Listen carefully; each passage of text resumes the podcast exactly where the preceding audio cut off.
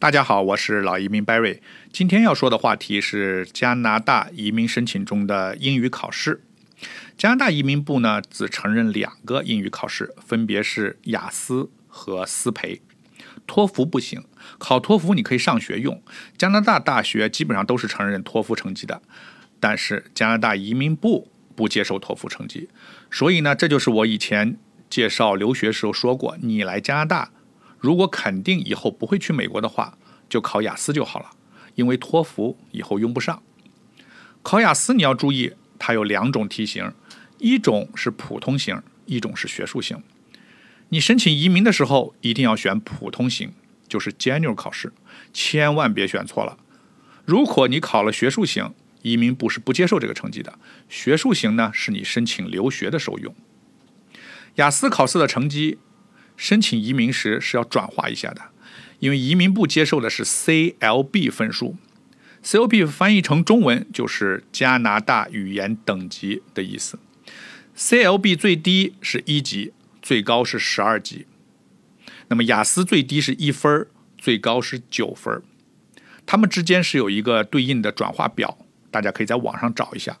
那么我们常说的雅思考了四个六，相当于 CLB 七级。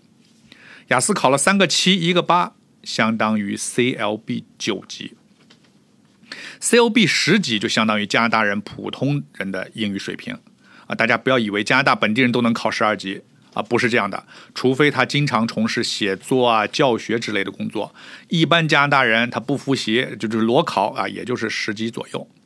那么移民移民考试，你考到 CLB 九就拿满分了，再高也没有用。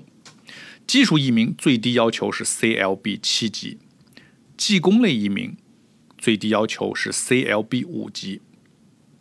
那还有没有要求更少、更低一些的呢？有，省提名中的啊部分技工类移民，还有企业家移民要求的英语成绩是 CLB 四级，再低的就没有了。再低就是那种不要求英语成绩的移民项目。那么加拿大。哪些移民项目不需要英语成绩呢？这个非常少啊！我以后呢会用专门一期来给大家总结一下。跟雅思相比，思培考试是属于加拿大的本土产品了。如果你说托福是美国的，雅思是英国和澳大利亚合作的，那么思培就是加拿大本土产的。但是思培在全世界的范围内远远不如雅思流行，接受思培考试成绩的。应该只有加拿大国内使用的啊，主要是移民申请公民考试和一些专业的协会会员资格考试，他们会接受这个成绩。思培的优点是它的考试成绩不用转化，它出来的成绩就是 CLB。那么雅思和思培哪个容易呢？这个问题每个人的感受恐怕都不一样。这两个考试啊，最大的区别。雅思的口语，你需要跟面试官，你需要跟考官面对面，你需要跟真人面对面对话。那么思培呢是全程机考，其实思培是把你的口语它是录音啊，考考官之后再听你的录音给你评分，但它避免了人和人之间直接的对话。所以我的感受啊，或者大多数人会觉得思培对咱们中国背景的考生应该稍微会容易一些。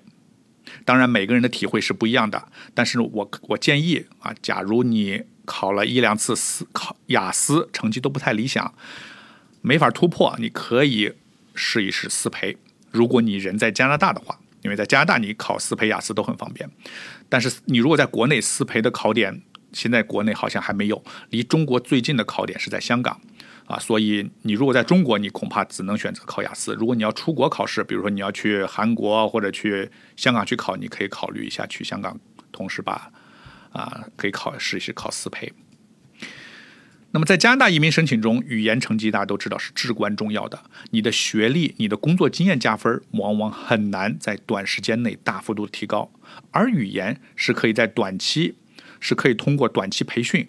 提高你的考试技巧，让你熟悉题型无论你是其实无论你是考雅思还是考思培，比如说他的写作，你都是可以套用八股文那种套路去去套的啊。所以我建议，无论您英语以前有多么好，那么在考试前找一个专门的雅思或者思培培训班，或者你至少去买一些考试攻略的书啊，好好的学习一下，我认为都是很有必要的。